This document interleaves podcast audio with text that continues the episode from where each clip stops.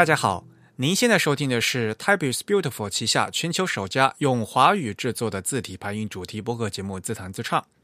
我们的字是文字的字，关于文字的畅谈，而不是弹唱。我们的播客只有声音，没有图像。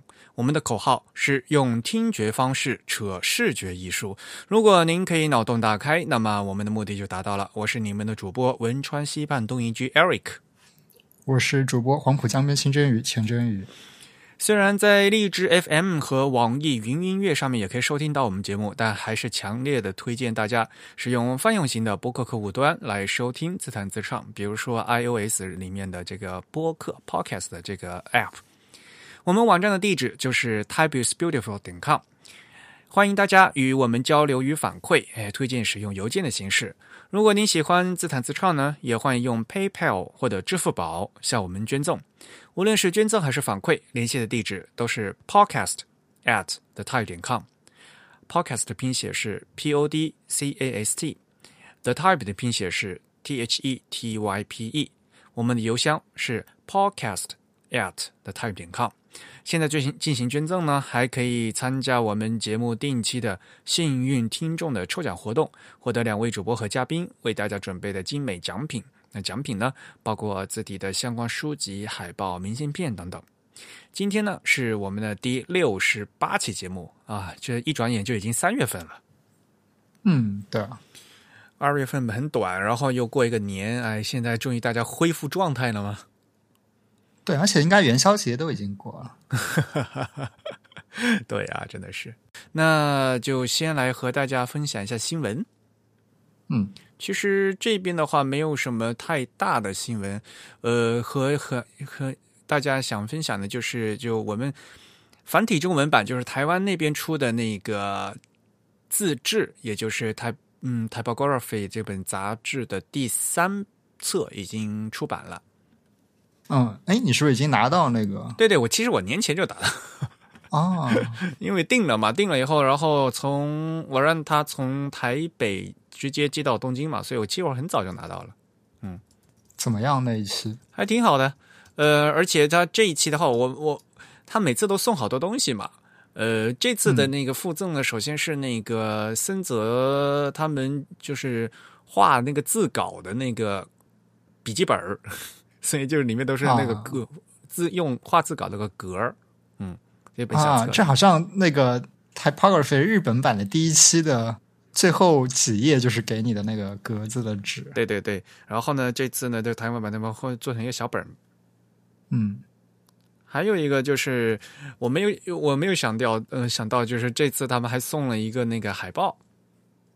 啊啊，那个贾贺先生他们做做的海报特别好。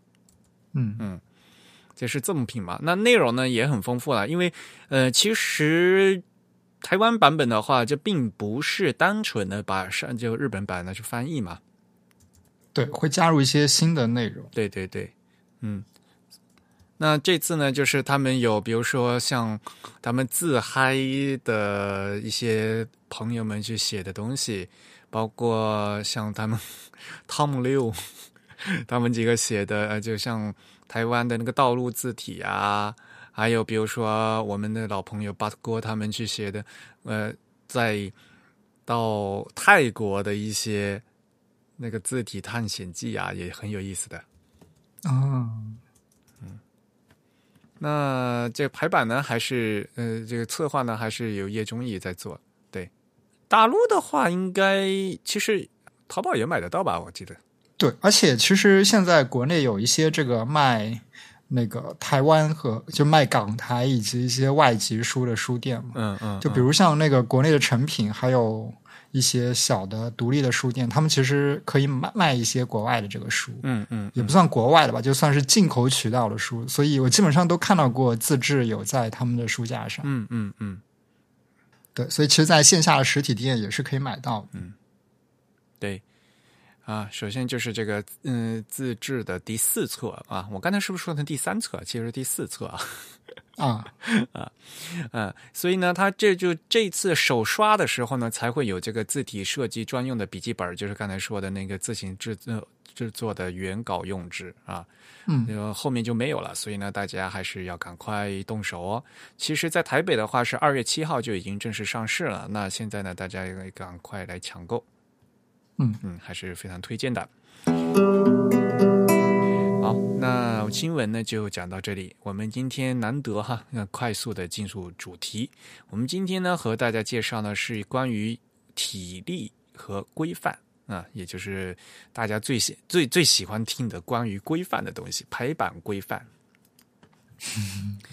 其实这个我们曾经啊，就是一直都在讲，就大家总是学的说这个这。做字体啊，排版就老是想问有没有什么规范嘛，对不对？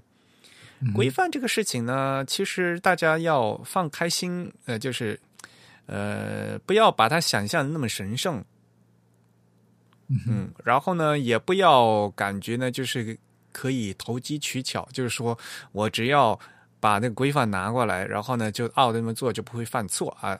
但是呢，这个东西呢，有的时候规范是一个最底线的一个东西，对吧？嗯嗯，更多的时候呢，我们因为如果大家都按照那个死死的规范去做的话，这个就做出来的设计就没什么意思了嘛。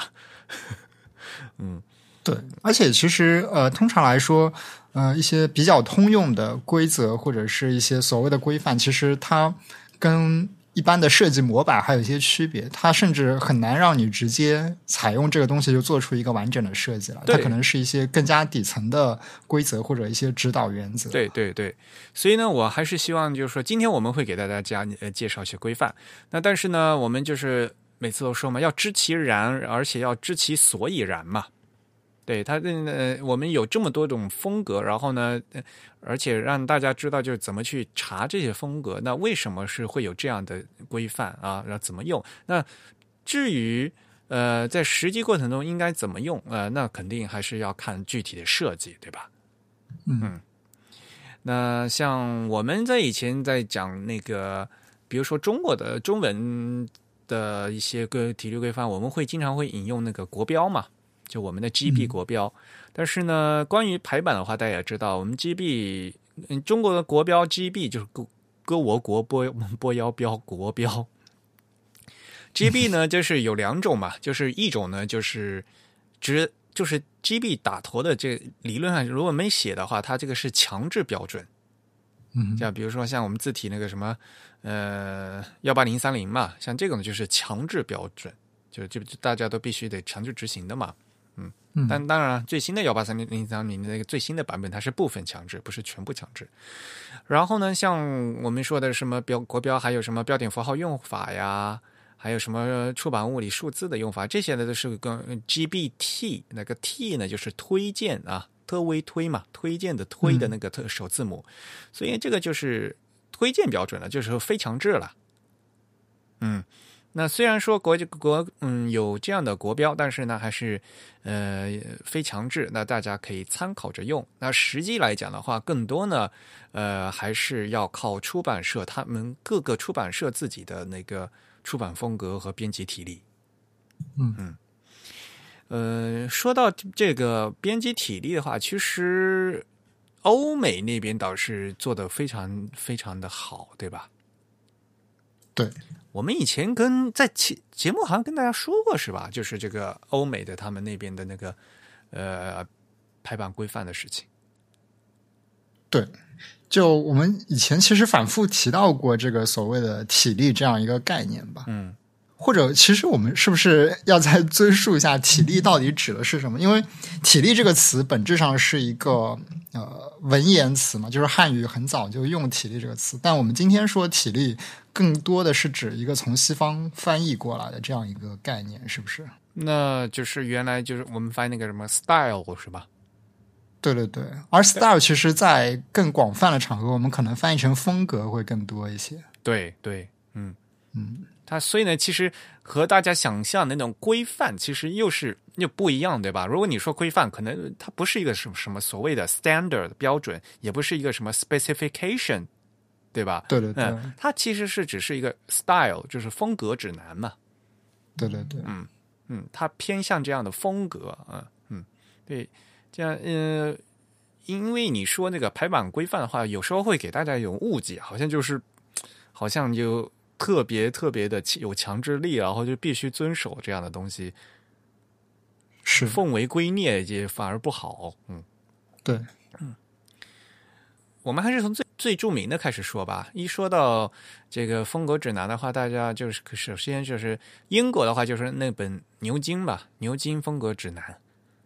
对，首先就是呃，大多数或者说我们第一印象中的风格指南都是来自于一些学术出版体系的。对，嗯，那么比较著名的当然就是英国的牛津的这个学术以学术出版为主要覆盖范围的这个牛津的风格指南。嗯，然后美国的话就是那个什么芝加哥是吧？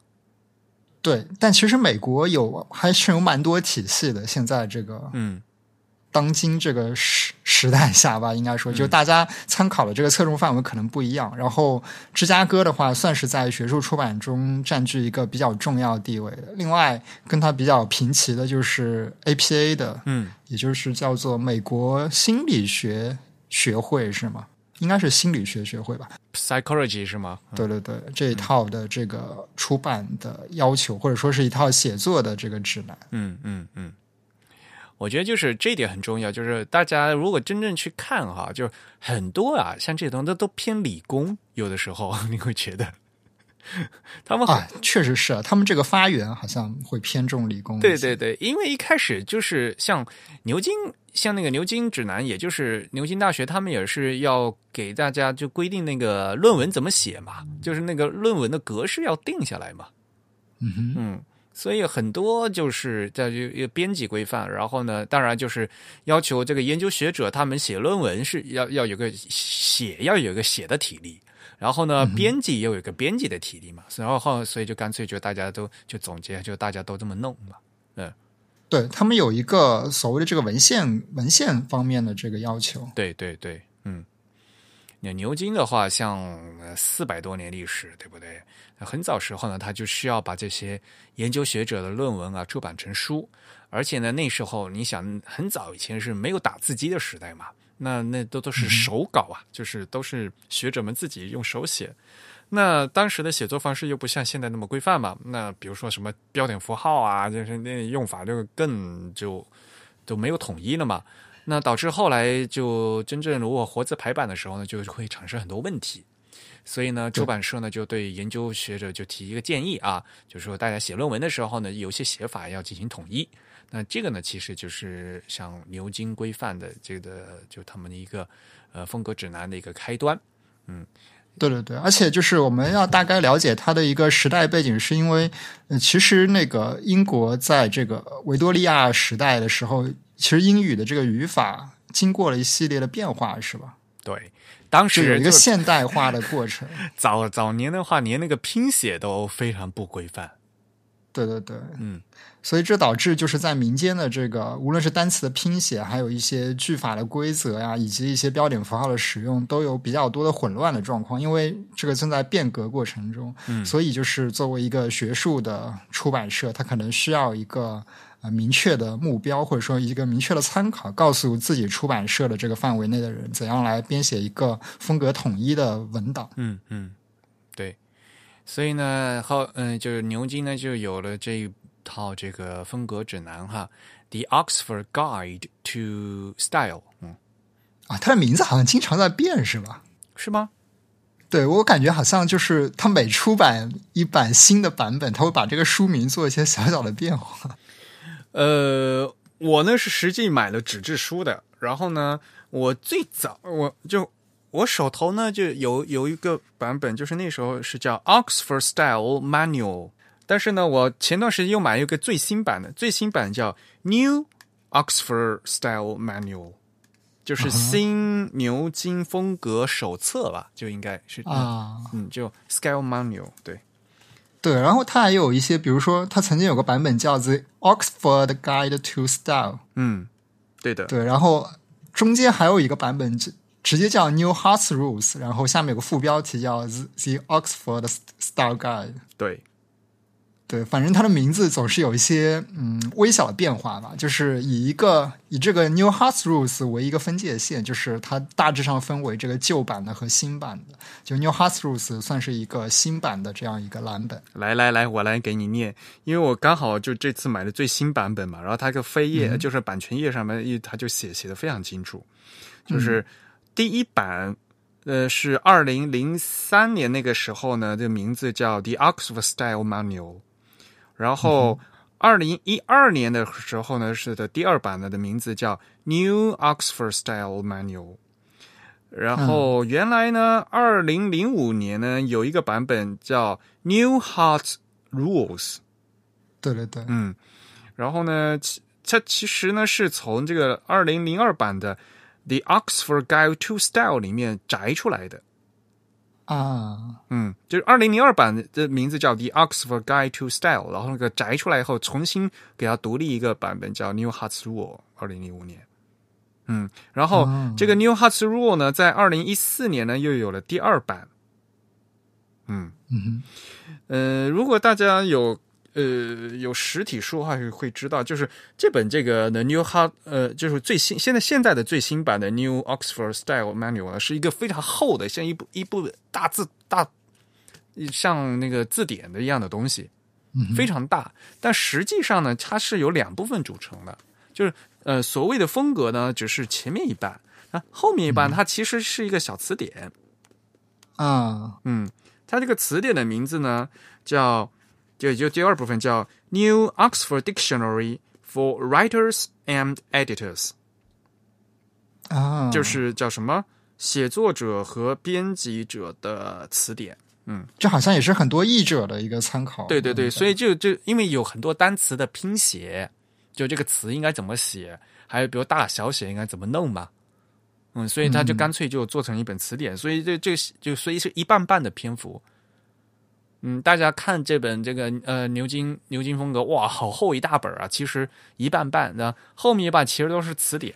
嗯嗯嗯真正就是讲风格，就是讲这些体力的那些东西呢，是只前面一半。一共现在最新版的是二十一个章节，chapter 二十一个章。嗯嗯所以呢，呃，前面一半呢就叫 New Hearts Rules 啊。嗯这个 New Hearts Rules 这个名字是不是还要跟大家讲一下？嗯，这个怎么解释比较好呢？就首先我们知道这个所谓的这个牛津风格指南，其实它有个前身，这个前身是在这个十九世纪的末期，它就已经编纂出来了。它当时的名字叫《Hearts Rules for Compositors and Readers at the University Press Oxford》，翻译过来就是这个编这个写作者和读者的呃。为写作者和读者编纂的这个叫 Hartz 这个人写的一个规则书，他那个 compositors 是是作者的意思，这不是排盘者的意思吧？呃，我感觉应该是指这个作者吧。嗯，因为排版也叫 com compose 嘛，composition 就排版也可以叫 composition。嗯对，然后它是这个牛津大学出版社的这样一个呃社内的指南，嗯应该算是。嗯嗯然后他当时的这个编纂者就叫 Horace Henry Hart，、就是嗯这个 Hart 这个 Hart 指的就是这个人的姓。嗯它的拼写拼写是 H A R T 哈，不就不是那个心脏的那个 H E R T 啊？对对对，这位哈特先生对，H A R T，他当时应该是这个牛津牛津大学出版社的这个主管人吧，可能是。嗯嗯，然后它第一版应该是出版在一八一八九三年的，一八九三年对。然后这个呃 h a t r u s 它运作了这个几十年之后，其实它就有有一个改版了，呃，应该应该运作了大概将近有一个世纪吧。然后到这个千禧年之后，它其实就有个改版了。这个时候就由后来的这个新的这个编纂者来编纂，它其实这个编纂者已经改了。嗯对，这个核心的编纂者，他的名字叫 Ritter，然后他的我不知道他全名叫什么，他一般都缩写成 R. M. Ritter。嗯哼，对，然后这个 Richard 写的这个新的版本的这个牛津指南呢，就一般被简称为 New Hearts Rules，就是它还是继承了这个 Hearts 的这个名字，但是呃，实际上这个编者已经换人了，然后其中的很多内容都有了不同程度的这个改写。所以，其实我们现在说这个 Hearts Rules，其实泛指的都是这个 New Hearts Rules，而且，呃，实际上它也不是这个 Hearts 的原版了，而是这个后来的这个 Ritter 这个人为了表示对前人的这个致敬吧，引用了这个名字。嗯嗯，大概就是这样一个历史情况。然后，这个 Ritter 写的这个版本，就是我们现在能买到的这些版本。它最初应该是。它最初应该是千千禧年左右吧，可能零二年还是零一年左右出版的。对，嗯嗯，就零呃，就嗯零二年，没错，零二年，对的，嗯。然后其实这个呃。我们这样说的话，可能大家没有印象啊。呃，理论上讲，就是它这 New Hearts Rule，你看它里面有二十多个章节，那就是比如说，呃，做一本书个呃书要怎么样，然后从怎怎么样准备稿件，然后编辑，然后比如说单词的拼写呀，hyphenation，hyphenation 中文应该叫什么？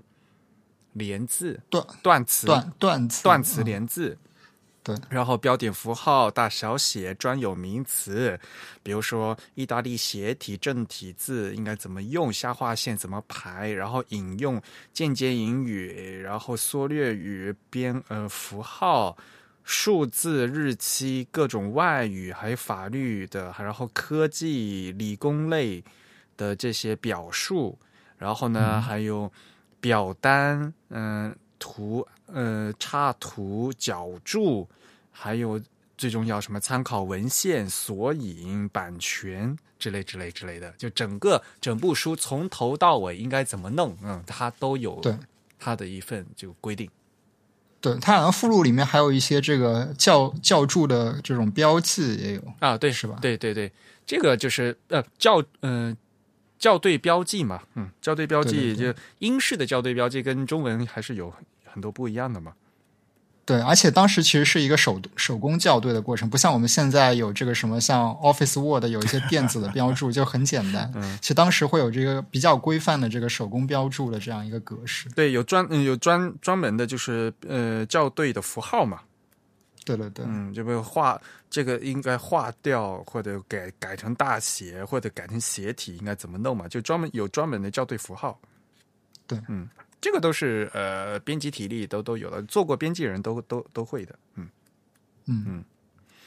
所以呢，像在像刚才说的嘛，因为这是英国英语嘛，所以他们比如说对这些我们平时像给大家介绍，比如说大小写，对吧？大小写格式怎么弄？啊，对一些专有名词的大小写应该怎么写？像还有什么缩略语？呃，还有一些什么人的名字，对吧？专有名词怎么处理？这，呃，如果没有一个公共的呃基础的话，就大家都可以去参考这个牛津的这个风格指南。嗯嗯。不过我要吐槽的是，就是《牛津风格指南》这本书。本身的排版非常不好，就不知道为什么啊！就原来那本呃就已经非常不好，然后现在新版这本它居然呃内文居然是那个什么 Time New Romance 哦，你说它的字体？对呀，对呀。就是就很不像是一个很正经，也不能说这么说了，呃，因为他在先期，嗯，就最近这几年啊，他就又加进了一些关于电子文档的，就是信息处理的这这些方面的规定。比如说，因为像它新的版本的话，要符合这个 A XML 的一些格式啊什么的嘛。啊，对对，虽然它有加上就这这类东西，然后呢，它又规定说，又比如说要用呃符合呃使用 Unicode 编码的字体什么时候，比如 Times New Roman，好吧，呃，Times New Roman 的确是很英国了，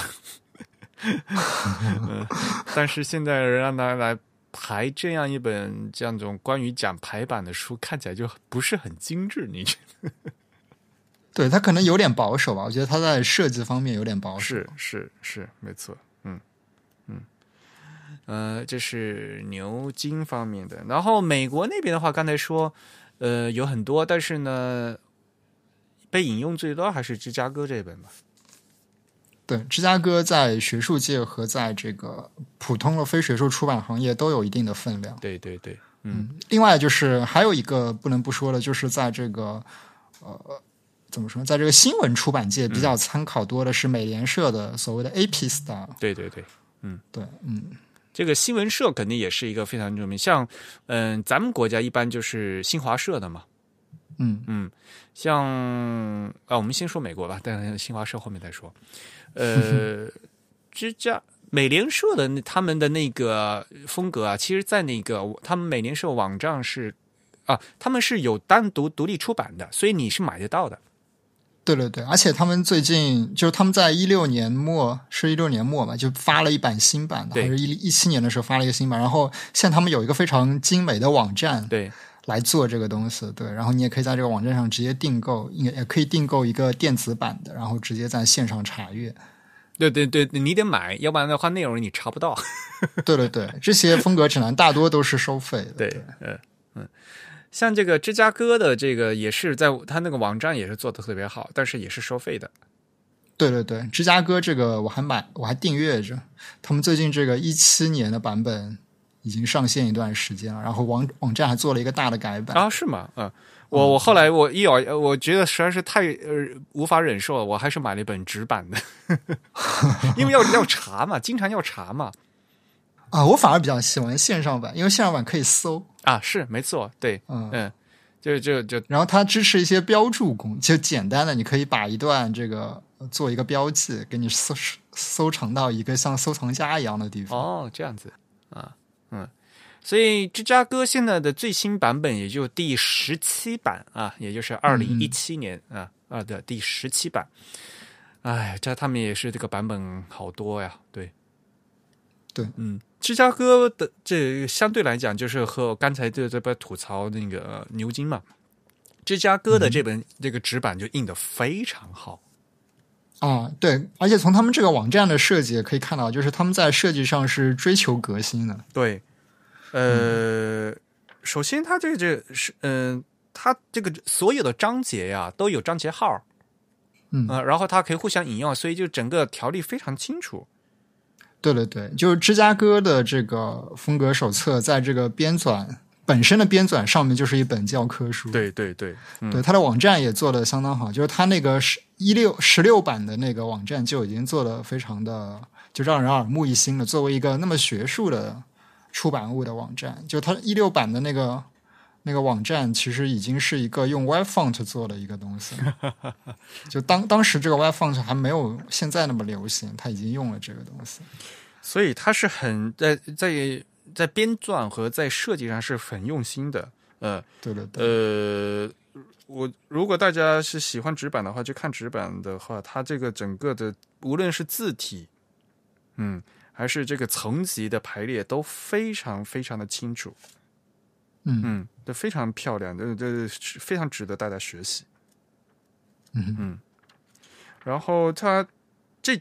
呃，同样的哈，呃，牛津和芝加哥相比的话，芝加哥要比牛津要厚，就是印成纸的话。而且我跟大家刚才说嘛，刚才牛津其实它的那个体力只有半本，后面半本其实是是那个是字典嘛，啊，对对对，所以可见芝加哥的这个内容比牛津要详实的多得多，就是它真的实质内容，就是关于体力的实质内容要多得多。对这一点，其实嗯，他们的区分还蛮明显的。也就是说，我觉得呃，英国的体力更倾向于阐述一些。原理吧，就它它更倾向于阐述一些逻辑，而这个美国的体力更倾向于举实例。所以其实你去看这个芝加哥的风格指南，里面会有大量的实例来告诉你每一个体力规则是怎么样的一个状况。嗯嗯嗯嗯，就它有有一点就是生怕你不理解它文面的意思，然后他就直接给你举例子，然后让你看这个例子是什么意思，这样子。嗯嗯，对的。然后当然了，覆盖的内容其实呃，牛津和芝加哥他们这个都是差不多的嘛。嗯嗯，当然他们都是以英语为主的，然后呢会稍微涉及到，比如说在英文的论文里面，如果会碰到一些外外文的话，应该怎么处理？但是基本上他们是以英语为主，然后呢，英语的一些词的用法，他们会有一些很详细的一些规定。嗯嗯，另外，芝加哥的这个风格指南的网站上还有一个论坛，你可以随时上去提问，然后会由这个 Simos 的编辑来给你做一些解答。你直接说 Simos，Simos 不是 Simos 不是那个摄像摄像头感应器吗？对，正好这个芝加哥风格指南它的缩写是 Simos，The Chicago Manual of Style 啊，The。Chicago Manual 就 C M O S 嘛，C M O S CMOS，嗯，对，呃，其实虽然是那个同样都是英语嘛，但是其实这个英国风格和美国风格还是有一些不同的，对吧？嗯，对对，我记我记得印象最深的就是那个什么那引号啊。这好像有很多人质疑 质疑这个引号的用法，是吧？对呀，就引号跟这个逗号相连的时候，它应该它们之间的这个前后顺序的问题，就是像，因为觉得尤其是就我们听众绝大多数都是中国中文的习惯嘛，就是说，呃，我们用蝌蚪引号的时候，哈，就是呃，就是普通的引号的时候，大家都是习习惯是。呃，冒号，然后是双引号嘛，先双引号，然后里面是单引号嘛，嗯嗯，对吧？这其实是美国风格啊。啊，对对对对。吧？啊，对，这首先是一个很明显的差异，对对对，呃，所以呢，就是美国风格就是就是刚才说的芝加哥风格就是这样的，但是如果到嗯看那个牛津风格，它是反过来的，就是先单引号，然后单引号里面如果还还有引用，再用双引号。嗯。啊，然后如果里面万一还有引用，再再用单引号，就是一层套一层。嗯嗯嗯，对这是呃蝌蚪引号的用法嘛？嗯，对，对单双的这个问题，其实中国的国标有很多方面好像是优先参考美国体例。是的，嗯，对，这纯粹是一个。习惯上的问题，或者说，我感觉是美国体力强行要跟英国体力区分的一个方式吧。嗯，就是美国人优先使用双引号，而英国人优先使用单引号。嗯嗯，那首先这是单双引号的问题嘛。然后呢，就是这个这个在中文里面的话，我们是有规定说，就是这个是直接引用还是间接引用，是完整引用还是部分引用嘛？然后那个标点就是比如说引用了以后那个。逗号或者句号是放在引号的前面，还是引号的外面嘛？对吧？啊，对，就是说，对对对，就这个问题。嗯，我我在做这个节目，就是在搜，居然在知乎上搜到了你你在知乎上的回答，两年啊，二零一六年的一个回答。对对对，应该是蛮蛮早之前，我自己都有点忘了。对，当时当时好像是谁提了这个问题。是柳东元提的这个问题啊，忘记了啊？是吗？你连提问者都是都知道啊？对，因为我记得当时是个熟人提的问题，所以我才去答这个问题的。哎呦，嗯，这个问题的名字叫“美式英文为何喜欢把标点放在引号内？”嗯嗯，对，我不知道大家有没有理解这个问题的意思。对啊，就嗯嗯，讲不清楚，就呃，尤其尤其是比如说。呃，某某说的这几个字呢，被夹在中间，那就前面一段话乌拉乌拉乌拉的话，某某说乌拉乌拉的话，就是这样的。对，就是引用的这个呃提示语是在一个句子中间的。嗯，对，那就前这种这种书写方式，中文其实比较少见。对但就变成就是说，前半前半段也是话，右半段呢也是话，就前段，所以呢前半段有有一对引号。后半段也有一对引号，那中间就前半段结束肯定是有一个逗号嘛？这个逗号是在那个引号的里面还是外面嘛？嗯嗯。美式的话是在里面。对对对，基本上我们可以认为美式是呃不区分语义的，就是他看到这个引号和嗯、呃逗号和这个后引号在一起的时候，一定是把逗号放到后引号的前面，嗯嗯，就不会出现先有一个后引号，然后再出现一个逗号的这样一种情况，而是先把这个逗号写完，然后再写一个后引号。嗯，所以对，这个和中文母语者是会就感觉是很奇怪嘛。对对对，嗯，因为中文母语者就是大家可能在语文课本上也学过，就是说，就这个这个逗号在引号里面还有外面，其实是这是在中文里面是有那个语义的考量的嘛。对，或者说就是引号能把哪一部分包括起来，这个是有一个严格的语义上的标记的。对对对，嗯，但是好像美国英语不是这样哈，它只是一个形式问题。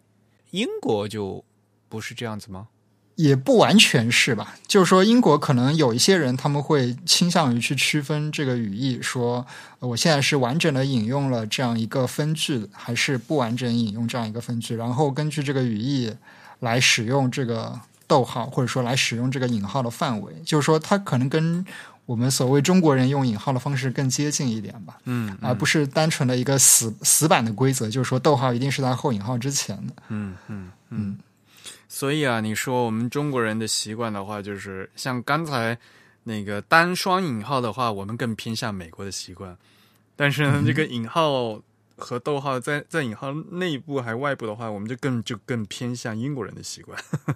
对对对，嗯，所以这还是说到底还是风格问题。嗯嗯嗯，这也不是一个对错，但但是呢是一个风格问题。那而且这个往往呢是和那个语言相息息相关的啊。是的，而且，嗯、我们可以把我当时写的这个答案的链接贴给大家。就是说我当时考证到的一些这个参考的资料，其实能看到，就是呃，当时也有一些讨论吧。就这个讨论可能要追溯到很早了，可能是在这个二十世纪初期的这样一些讨论。嗯当时这个讨论也有一些英国的这个研究体力方面的这个编辑，他们对美国的这种逗号在引号之前的规定有一些有一些批评吧，就是他们认为这种规定是纯粹出于一个无论说是一个排版上面的视觉效果，还是说一种编辑本身对这个符号上组合的这个美学来来强加的这样一种规则，而不考虑这个语义逻辑的。嗯嗯嗯对，所以实际上就是说，嗯，它不单是一个嗯逻辑相关的东西，同时它还是一个跟呃编辑对这个文字的审美，以及有的时候对这个排版上的考虑相关的这样一个规则。嗯嗯。所以这个还是非常，就是还如果要研究的话，还是嗯可以去翻一些文献出来的。对，而且其实那个我们之前经常提到的那个《The Elements of Typographic Style》，就 Brinhurst 的那本书里面，他也有讨论过这个问题。嗯。然后他最后得出了一个我觉得很就是很讨巧的一个做法，就是他说，其实有很多设计师他们会通过这个 kerning 的方式，让这个逗号和这个后引号在一个一个放一一个位置上，就是就大家可以想象，就是把它们挤压到一个格子的这个位置里面，就它们其实是一个垂直堆叠的关系。对，这样你就很难说这个标点符号究竟是在外还是在内了，反正它们两个就是重叠的这样一个关系。嗯，好吧，反正在所以可见大家也知道了吧，就是在英文里面，就是并无所谓像中文这样这么在意这个事情。对他们其实没有一个格的关系嘛，就我们用“格”这个词可能不太精确，就其实他们只是一个标点的站位和空间布置的这样一个关系。对，反正是完全没有就中文像这种有什么部分引用和完整引用这样的一个语义的问题的。嗯对对对，就他们不是特别在意这个，他们可能更在意就是逗号只是一个呃语言上的停顿，然后引号是一种引用的标记。嗯，所以我一直都强调这个和语言的特性有非常大的关系。像比如说，无论是呃芝加哥还是牛津，他们都对这个大小写，嗯，有非常非常详细的规定。嗯，我们以前不是也花了一期的时间专门来讲这个大小写的问题吗？嗯那尤其就是像就中文啊，说我们华语母语的朋友的话，就是对这个大小写非常不敏感。啊，对，但是呢，呃，像在英文里面的话，这个大小写是像有些专有名词啊，还有像比如说，呃，做标题那个 title case 应该怎么写的问题嘛。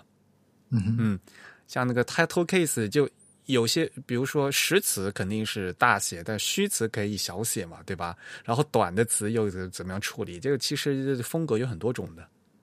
对对对，比如 T I B 的 I 应该大写还是小写是吧？对 对对。呃，咱们这个是特殊风格了。呃，咱们 TIB 的 Type is beautiful 的话是 Type 大写，is 是小写的，然后 beautiful 又是大写的，对吧？嗯，这是完整，嗯，就完整写的。但是呢，如果缩写词的话，缩成 TIB 三个字母的话，这三个字母都是大写也无所谓，对吧？因为有些朋友还非常认真的又把 TIB 缩写的时候把那个 I 小写。啊，这挺像一个什么单位的是吗？会吗？是是不是有一个磁盘空间的单位是这样这样的？是吗？太 T I，对对对，我记得啊，对，T I 是是多大的？就是 Tera 嘛，就是 G 就一千个 G 嘛，就就 Tera。对对对，就是因为我们知道 T B 和 T I B 它们对应的是不一样的这个单位嘛，就二进制，一个是 byte 的，一个是。一个是 bit 啊，哎，你你你应该跟大家解释一下，再解释清楚一点啊。就是我们知道，因为我们说 TB 的时候，这个 B 可能指的是 byte 字节，可能指的是 bit 这个比特的这个位。对，所以就所谓的这个 TIB，就中间会加一个小写的 i 的时候，它指的是这个叫呃 terabyte 是吧？terabyte 是指的是多少个 terabyte 多少个？对，指指的是多少个 byte？应该是二的四十次方个 byte，嗯，就一千零二十四个 gigabyte。对，嗯，但如果说我们只写 TB 的话，其实指的是 bit，对吧？嗯，是不是应该指的是 bit 吧？啊，没有，就是 byte 都是 byte 啊，不是不是不是，byte 都是 byte，你。这个中间那个指指的是那个换算的单位，二进制的问题是千进制还是一千零二十四进？十进制还是二进制的问题？对对对对对，嗯，因为大家就是呃，就突然觉得这很像内核恐慌的标 意思，因为像比如说内核恐慌应该讲过，我觉得 KB 的话就一千嘛，十进制的话是刚好一千一 KB 嘛，但是如果是按按二进制的话，其实是二刚好是二的几次方。对吧？然后，所以呢，是一零二四，而不是一千。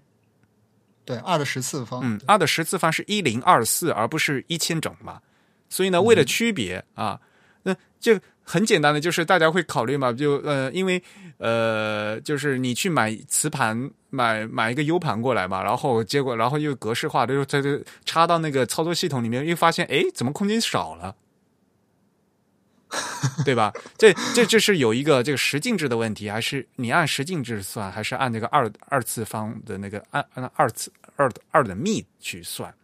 因为对对对，你签的话，你看一个是幺零零零，一个是幺零二四，才差二十四，看起来还 OK。但是你越往上就差的越多。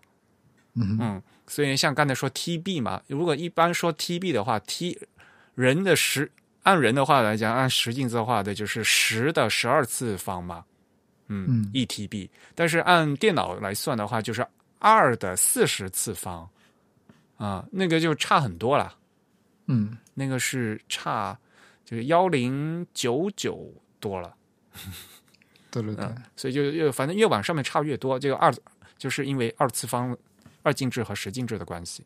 对，就差了就是千分之二十四嘛。如果一点零二四多少个幂之后，这个就非常大的一个数。对，越往上面就差的越多。对，嗯，所以经常会现在这个磁盘空间越来越大了嘛，大家去买，比如说三三 TB 的东西嘛，结果你一一一插，比如说插到 Mac 上，然后 Mac 现在的它那个磁盘空间是按那个十进制算的嘛，嗯，然后就发现哎，就是东西就就量，你买的容量就少了，感觉其实是，嗯。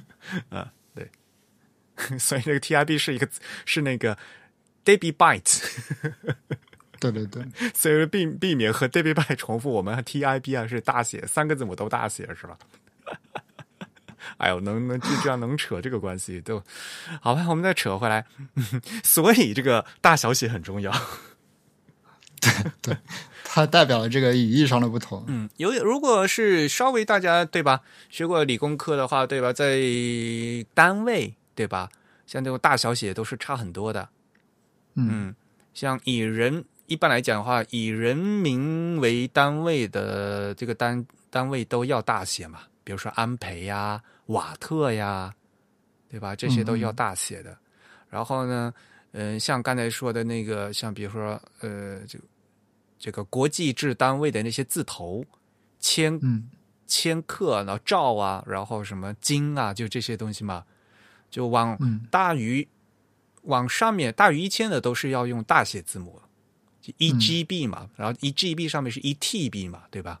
就 G 和 T 都要大写的，但是千以下的都是小写的，千克吧，那个是 KG 嘛，那 K 是小写的嘛，再往上有什么嗯。毫啊、微呀、这些都都是小写字母嘛。嗯，就就反正这些，尤其是国际制单位啊，这些都有非常非常严格的大小写的的区别。嗯。唯一一个没有区别的是 L，就是那个升啊。当然了，升严格来讲，它不是国际制单位了。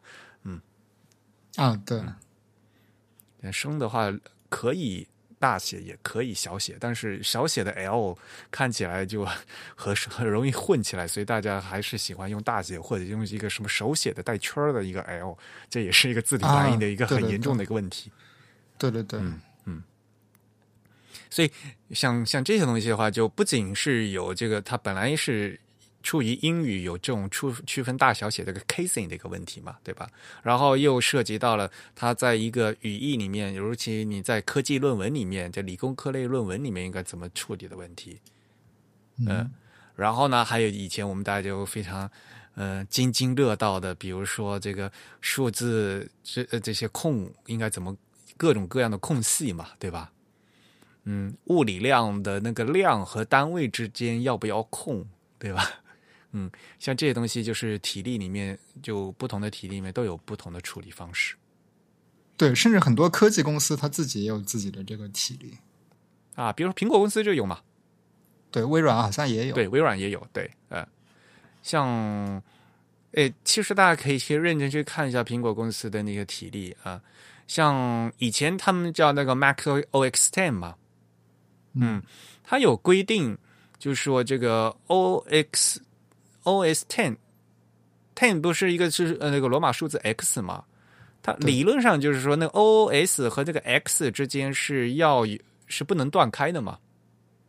啊，对，因为它是一个品牌，对对，它要求嗯，它要求在里面要这中间是要加的一个就是不能断开的空格。嗯嗯，像这些东西它都是有规定的，就体力都是有规定的。嗯然后像微软的话，他们也是有很多的规定，而且像这些大国际大公司的话，它还涉及到语言本地化的问题嘛。嗯所以呢，它还会有各个语言本地化之后的就风格的规定。像微软的话，嗯它就会有在，比如说在简体中文里面，它需要用哪些词啊、嗯比如说微软里面，我不知道现在还有没有有没有改掉。像苹果的话，这个我们是叫废纸篓，而不叫垃圾桶，哦，对吧？这个这个苹果这个呃系操作系统里面，这个是这个这个名字在简体中文叫废纸篓。嗯那但是大家都就管它就变俗称垃圾桶嘛。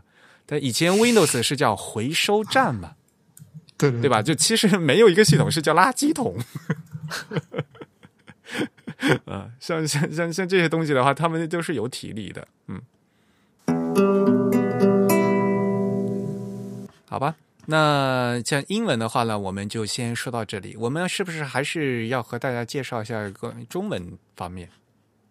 啊，中文中文有这个 有这个有这个体力的东西吗？我一直在想，就我们能不能给大家找到一个可以说，哎，这个很像芝加哥风格指南的这样一个对等物？有啊，就是呃啊，就科学出版社啊、科学出版社有一本，他们就出了《科学出版社作者编辑手册》，就有专门一本书，啊。而且这本书是可以买的，啊，就大大大大概大家可以去去搜啊，嗯，然后其实大家也也可以说吧，因为你像它是科技出版社，所以呢 是做体力的都是那种理工科类的。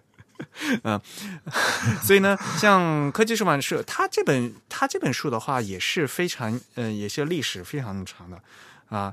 那早在一九六四年，就科技出版社大概十周年的时候，他们就有编，他们就出版了这个，他们叫当时叫《注意审教手册》啊。所以你听，好像中文叫“注意审教”啊。首先是“注”是写作者嘛，“译”是翻译嘛。审是编审嘛，校是校对嘛，就说这几个程序都要统一来用这个手册的啊，所以当时的名字，现在的名字叫编辑呃叫注呃作者编辑手册，嗯，对，而且当时呃印了十多万册呢，就是还是在国内还是蛮有影响力的啊。嗯然后，但他好像近几年都没有新版，是吧？我手上的这一，我手上拿的这个是零四年八月的第一版的，一零年五月的第三刷。啊，嗯，看来印印量还是蛮大的。对对对，那你里面大概是什么内容？首先是稿件的基本要求，然后当然是有字，然后呢标点符号、数字、符号和公式。外文字母、量和单位、表格、插图、图板、地图、专有名称和名词术语、注释、引文、参考文献和附录、索引、成书的常见组成、标题和编辑标注，然后图书的出版流程，然后还有什么著作权法呀，啥，然后什么呃出版印刷常用术语解释啊这些东西，然后剩下就是附录，嗯。嗯嗯，所以其实呃，内容和和和那个 刚才所谓的牛津的和芝加哥其实都是差不多的。对他们的这个这种手册的编写结构都比较类似。嗯，对。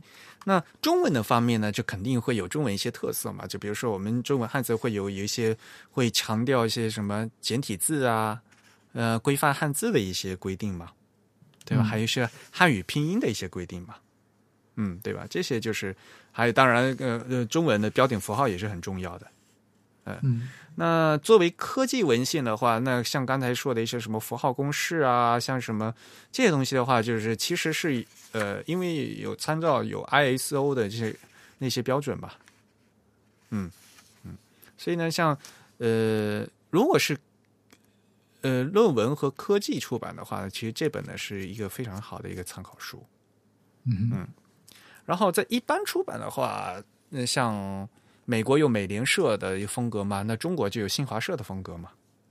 嗯嗯，新华社有没有什么公开的文本来记录它这种规范？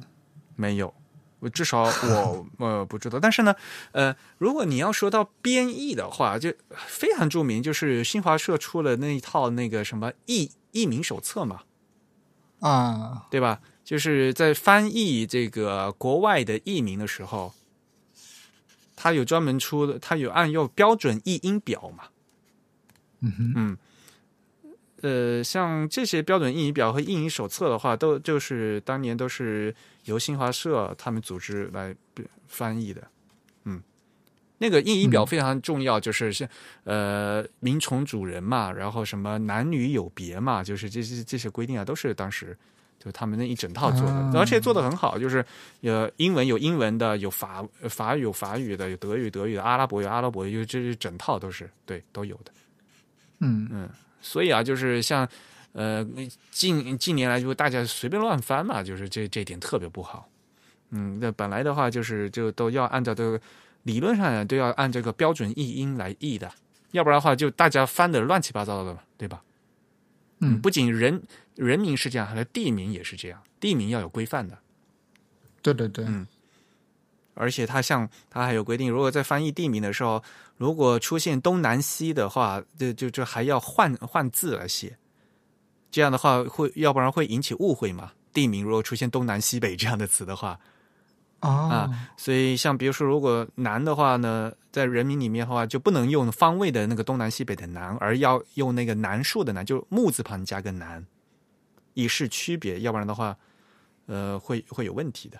嗯啊，像比如说什么江海，这这个就如果这像这个翻译的话，如果你用这个这两个字的话，就很像是某某江某某海了嘛，就像一个像个通、通用词嘛。所以呢，在翻译的时候呢，江呢就就不能写长江的江，就要写成那个生姜的姜。嗯，海的话就是要用那个辛亥革命的亥，就是所以它这个用字还是有讲究的。嗯啊然后有些有些列有些辅音虽然像什么 R 和 L 没办法分，但是呢，它可能有些是用入声字，或者或者用仄声字来区区别什么什么的，还是有讲究的。那这个还是可以参考的。对，因为所谓的这个音译，其实它是有一个呃所谓的这个音位对应的对格局对来确定的，而并不是一个只是考虑这个字音像不像的问题。对对对，嗯，这很重要。嗯，就是因为你在一个一个外语的它的一个整个音位对立和这个汉语是不一样的嘛。嗯那当然，肯是有肯定是有妥协了，但是呢，尽尽量的给它这个对应上去。而且很重要一点就是说，你如果用这个标准的译音的话，你可以逆向再推回来，这点很重要。对对对，因为你如果不标准的话，就是嗯嗯一千个人有一千种译法嘛。但是如果你标准的话，大家看到的，你可以猜得出来它原来原文是什么样子的。嗯呃虽然就是说现在的一般的来讲，工作规范就是想说，呃，按人民的话，就是按有习惯译用惯译；如果没有按习惯译的话，是在第一次出现的时候应该附原文之类之类之类的嘛，对吧？嗯嗯但是就如果大家都用规范的话，就这个就非常容易的，就是进行沟通嘛，而且和相对来讲会比较严谨嘛。嗯嗯所以呢，就是像这一点的话，像新华新华社的稿子的话，都都是还是可以参考的。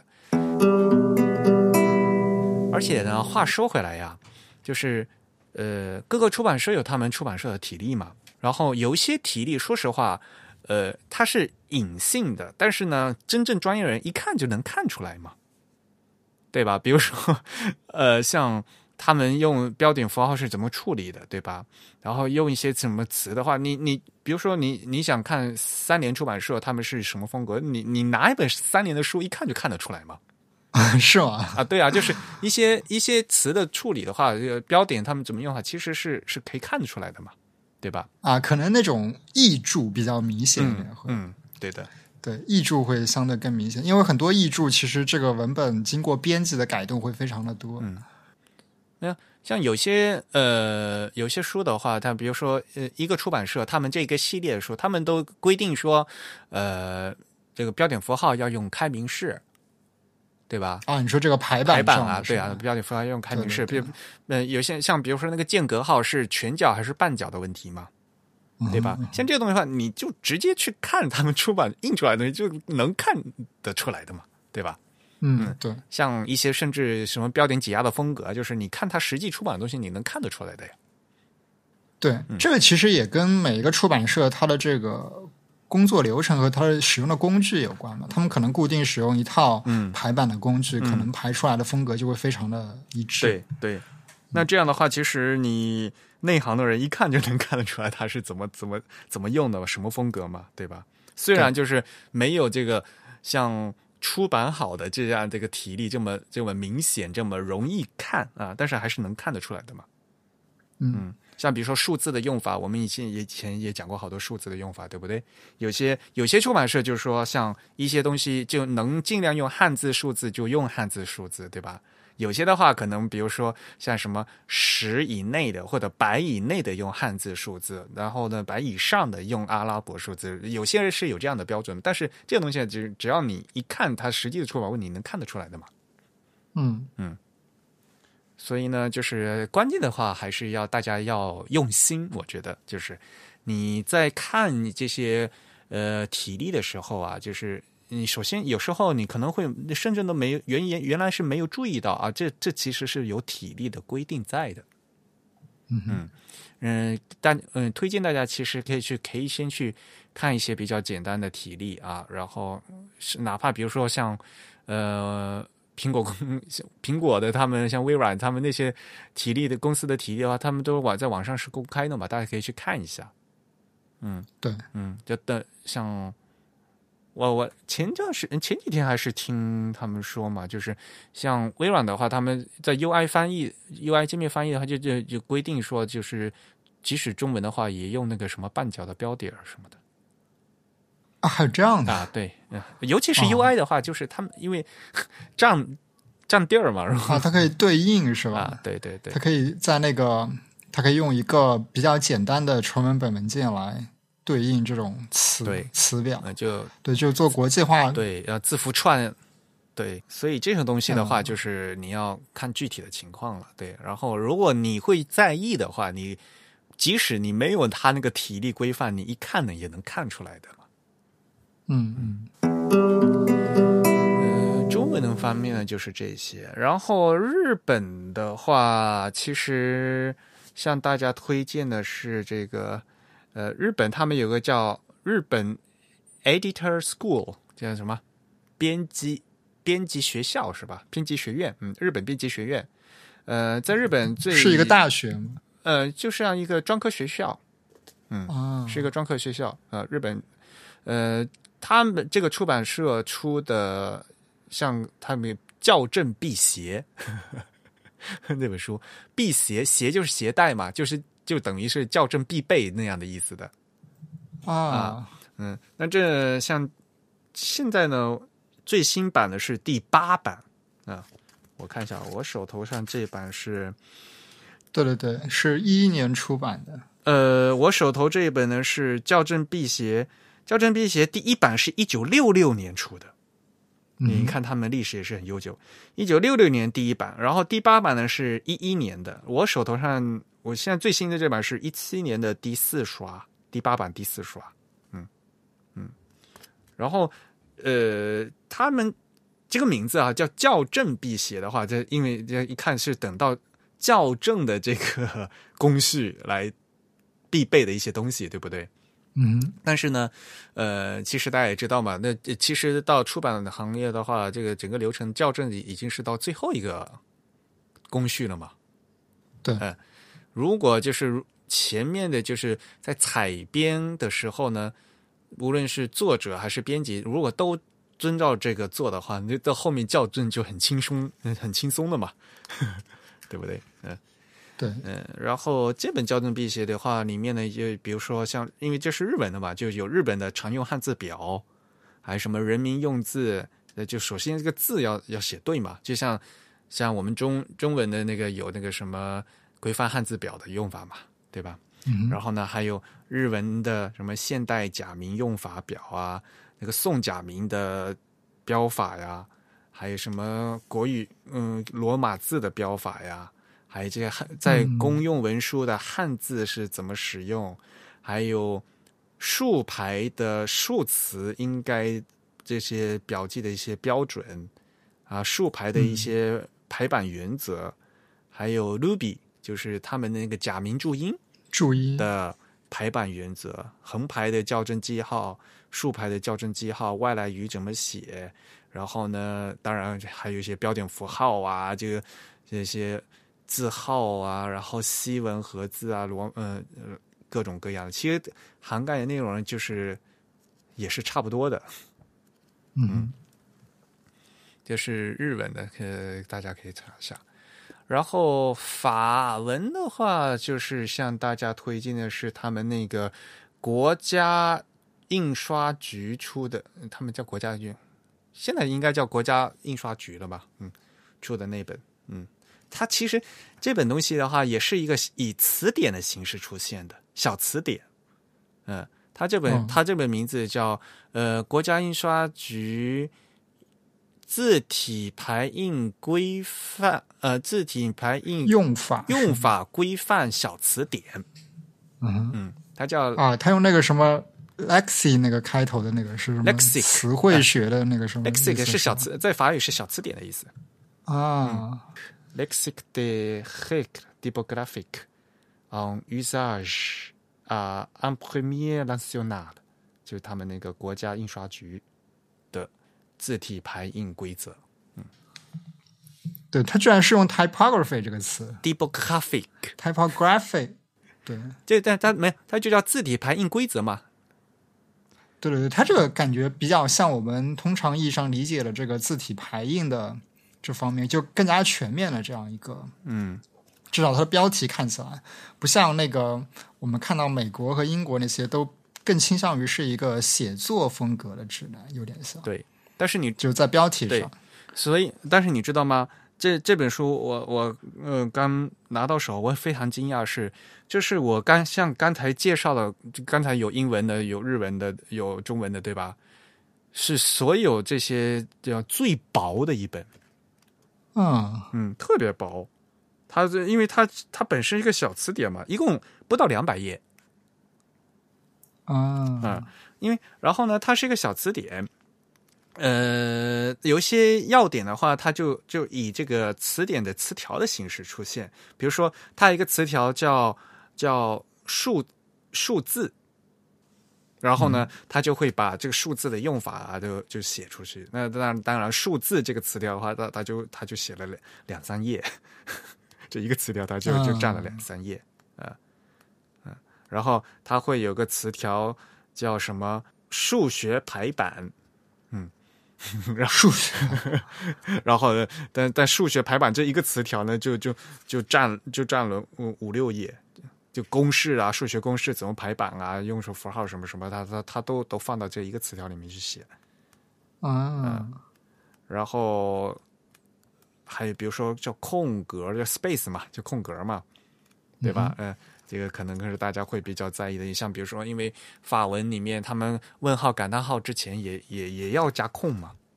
不仅后面要加空，前面也要加加空嘛，嗯嗯，所以它会有一个非常一个呃标点符号，它它有一个一个词条叫标点符号 b a n k d u a t i o n 然后标点符号这个词条，呃，一共是多少页啊？有天呐，一二三四五五五六页，对，就专门写标点符号的一些用法，对，嗯，所以它虽然是就就是一个小词条。的这的形式，然后把这个体力的规规规则写出去。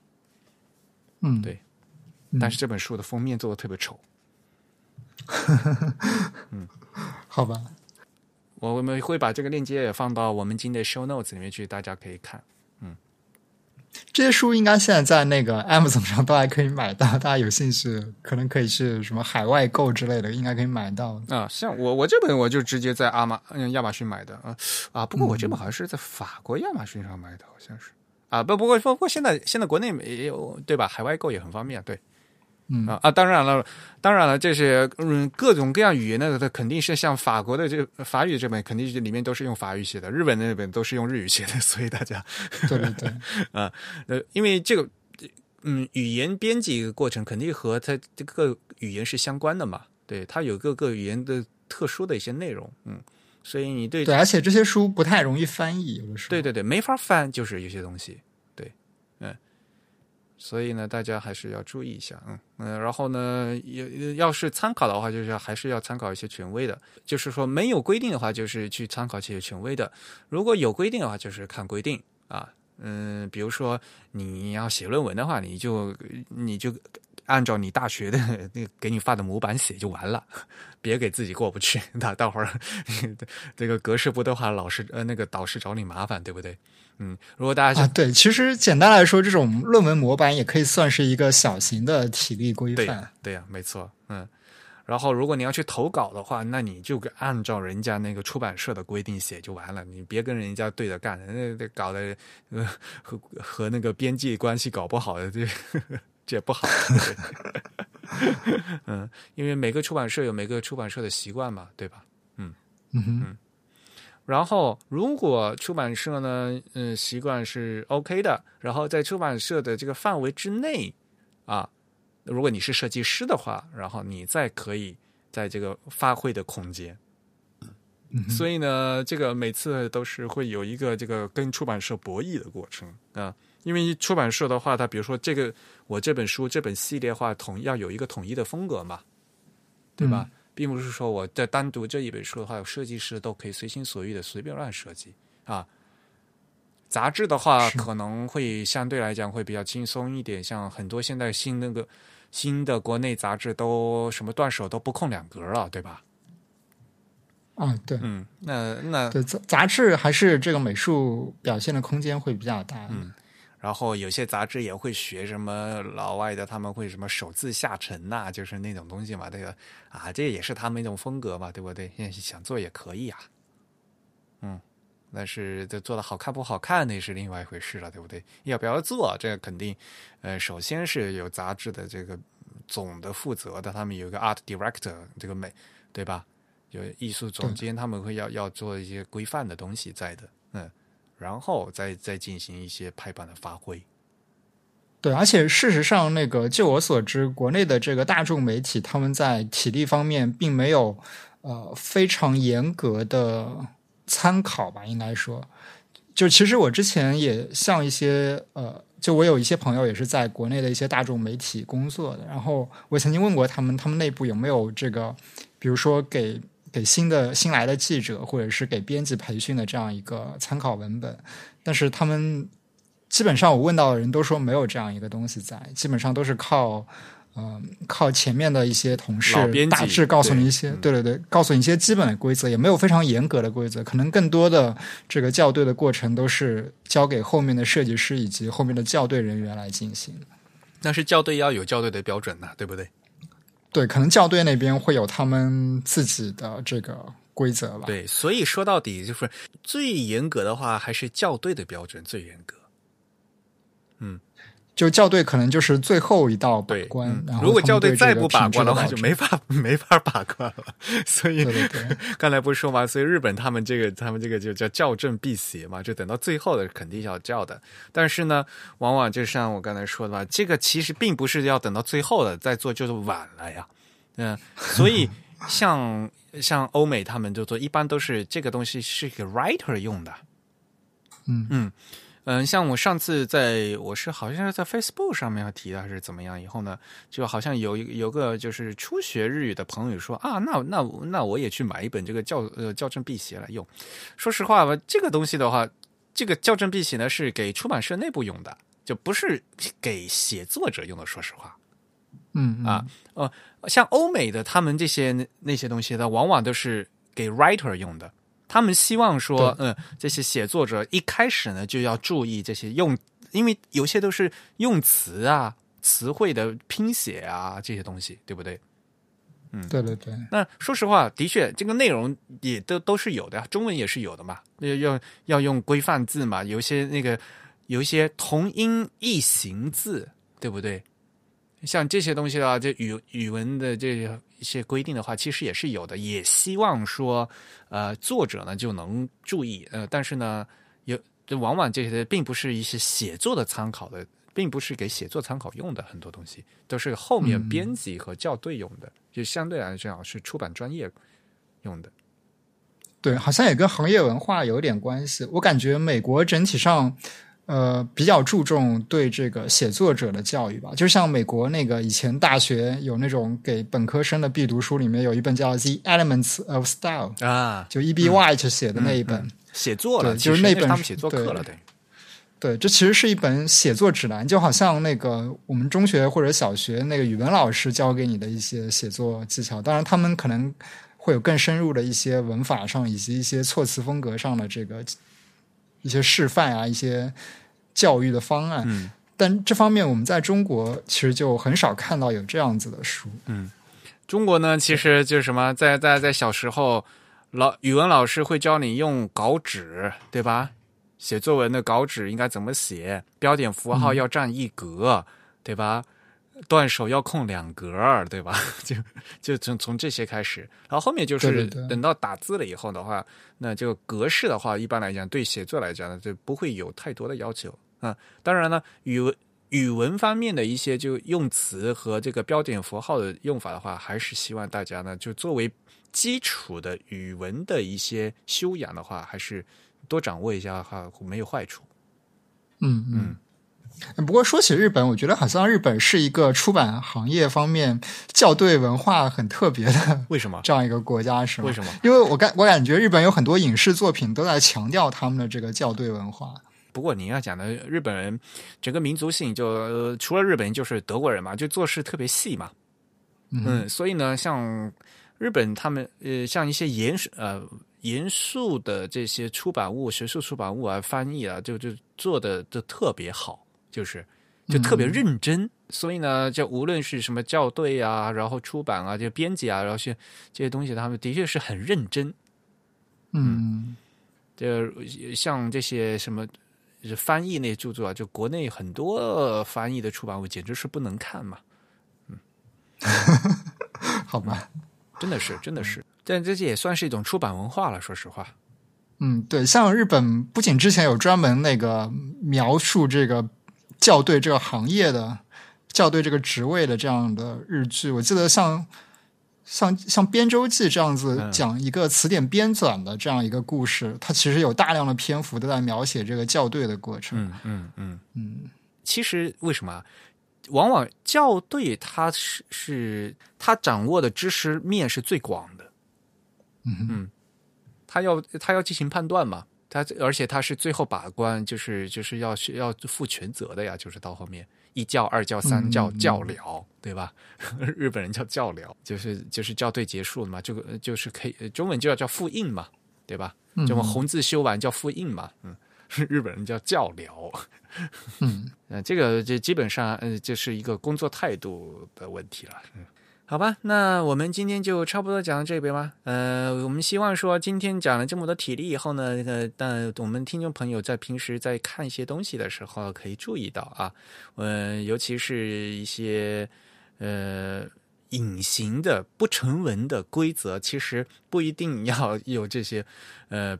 这些看这些规范啊，其实看这些实际的书的话，也是能看出来的。那往往呢，你能对注意到某些排版的一些细节的话，往往就是说明你对就对这个排版的一些知识呢，是已经有了一些就更深入的了解了。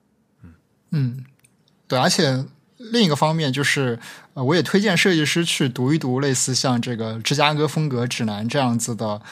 更加面向作者和编者的这样一些体力指南，因为你去看了这样的指南，你能从中领悟到一些，特别是字体排印方面的规则的制定的原理是在什么方面？对，就它的落脚点是从哪里来的？知其然，知其所所以然吧。对，而且就是如果往往。如果要做一个真正全职的这个设计师的话，往往要考虑到功能嘛，对不对？你要为功能人设计嘛，对不对？然后，所以我们在做排版的时候，往往有时候就不单单是在做排版，有时候还是要涉及到你这个文字的这个编辑问题的。嗯，你一一天到晚就呃，让我做标点挤压，可是我本身你这个标点写的就不对，对吧？嗯嗯，对对对。对，所以其实一个一个常做文字相关的设计师，可能他的语文课成绩也得好一点。对，没错。对，然后就而且就是说，大家千万不要是觉得就是说自己只是做设计啊，或者说自己只是做编辑，其实这些东西都是息息相关的。嗯嗯，就是做编辑的人也要知道排版知识了，哦，排版的人也要需要知道编辑识和校对知识，这是肯定的。啊，就并不是说啊，我做一个我做一个设计，我就完全就不需要去懂这些编辑这些知识啊。这这这是把这样这样割裂的进行功利化的学习的话，就是不是一个很好的态度。我觉得，嗯嗯嗯，多学一点，呃，反正多掌握一点知识的话，肯定会对以后的学习和尤其是工作的效率会有帮助。嗯，好吧，我们可以开讲了吧。好，那我们最后就来揭晓一下上一期我们这个抽奖的结果。那么上一期我们同样还是抽出了两位听众，我们发出的这个奖品呢是啊，之前仅送出过一只的那一支 Type End 的手提袋，二零一七年的纪念手提袋。手提袋你为什么论只啊？那应该那应该论什么 袋子？一一个袋子？好吧。好吧，这这个量词其实也是有有有那个方言的问题的。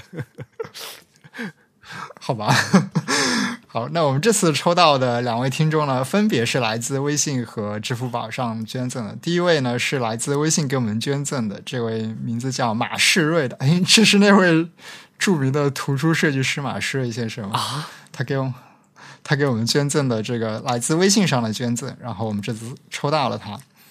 那么第二位呢是来自支付宝上的一位署名叫恩奇的，他这个姓被这个系统自动隐藏了，他应该是直接通过二维码支付了吧？可能是一个转账系统上，所以我只能看到他的名字，他的名字叫恩奇。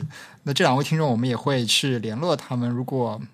你们收到我们的联络呢，也可以直接回信告诉我们你们的地址，然后我们会把这个手提袋尽快的寄给你们。这一次我们会有一黑一白两只手提袋，然后按照我们上次的这个规则，就是优先回信的那位听众可以挑一个颜色。第二位观众的话就没法选了，就是只能选只只能要第一个人挑剩下的是吧？